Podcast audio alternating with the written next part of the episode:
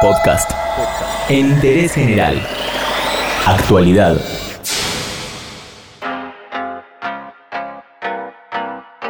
En Bolivia hubo un golpe de Estado. En interés general no vamos a discutir si el término está bien implementado o no, pero en cinco minutos te vamos a contar qué es lo que está pasando desde que hubo elecciones y el trasfondo político de la renuncia de Evo Morales.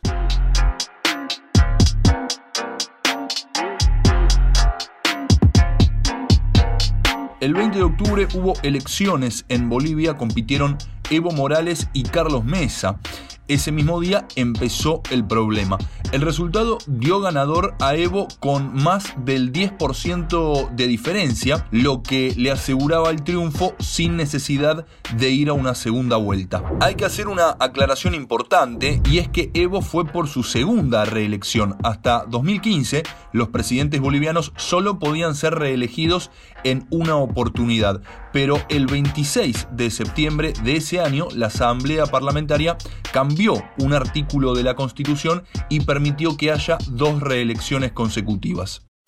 Después de ese cambio, Evo consultó al pueblo por esa modificación a través de un referéndum que solo tenía dos respuestas posibles. El 49% de los bolivianos estuvo de acuerdo, mientras que al 51% de la gente no le gustó la posibilidad de reelegir dos veces. Volvamos a las elecciones del 20 de octubre. Desde la oposición denunciaron fraude. El problema, según ellos, era el recuento de votos rurales y de hecho el escrutinio estuvo frenado durante casi 24 horas. La oposición boliviana recurrió ante esta situación a algunos organismos internacionales e intervino la OEA, que es la Organización de Estados Americanos. ¿Qué dijo la OEA recién 20 días después de las elecciones? Que era improbable que Evo haya ganado por más de 10 puntos. Según el documento que publicó el organismo, sus auditores no pudieron validar los resultados después de revisar y encontrar algunas irregularidades en los cuatro elementos de la elección. Tecnología, cadena de custodia, integridad de las actas y proyecciones estadísticas. En ese lapso de tiempo, la situación se complicó. La gente salió a la calle en repudio del presunto fraude y en este caso, las Fuerzas Armadas acompañaron las protestas de la gente. Hubo disturbios, mucha violencia y agresiones a funcionarios del gobierno de Evo. Y por esta y muchas razones estoy renunciando, enviando mi carta de renuncia a la Asamblea Legislativa Plurinacional de Bolivia. Muchas gracias.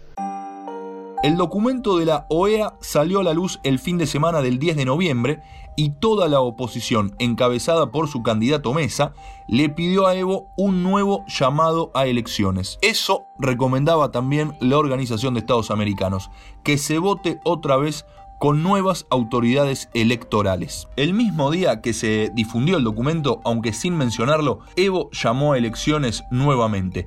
Pese a haber ganado, propuso que se vote de nuevo.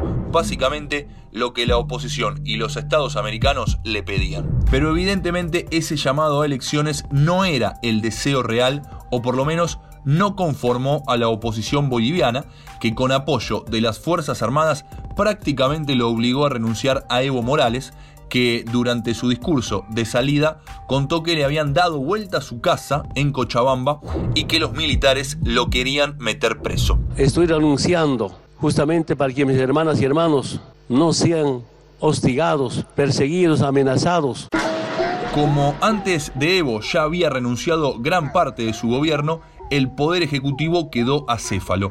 Lo llamativo de esto, que algunos llaman democracia o fin de la dictadura de Evo, es que ahora el presidente no será Evo, por supuesto, y tampoco será su competidor en las elecciones, Carlos Mesa, que sacó 2 millones de votos. El que entró al Palacio de Gobierno con Biblia en mano fue Luis Fernando Camacho, que lidera el Comité Cívico PRO de Santa Cruz, la ciudad más poblada de Bolivia y netamente opositora a Evo Morales. Un presidente amenazado por las Fuerzas Armadas que presenta la renuncia y un opositor que ingresa por la fuerza al Palacio de Gobierno. Esa es la imagen actual de Bolivia y lo repasamos, aunque sea brevemente, en interés general. Todo lo que querés saber está en interésgeneral.com.ar.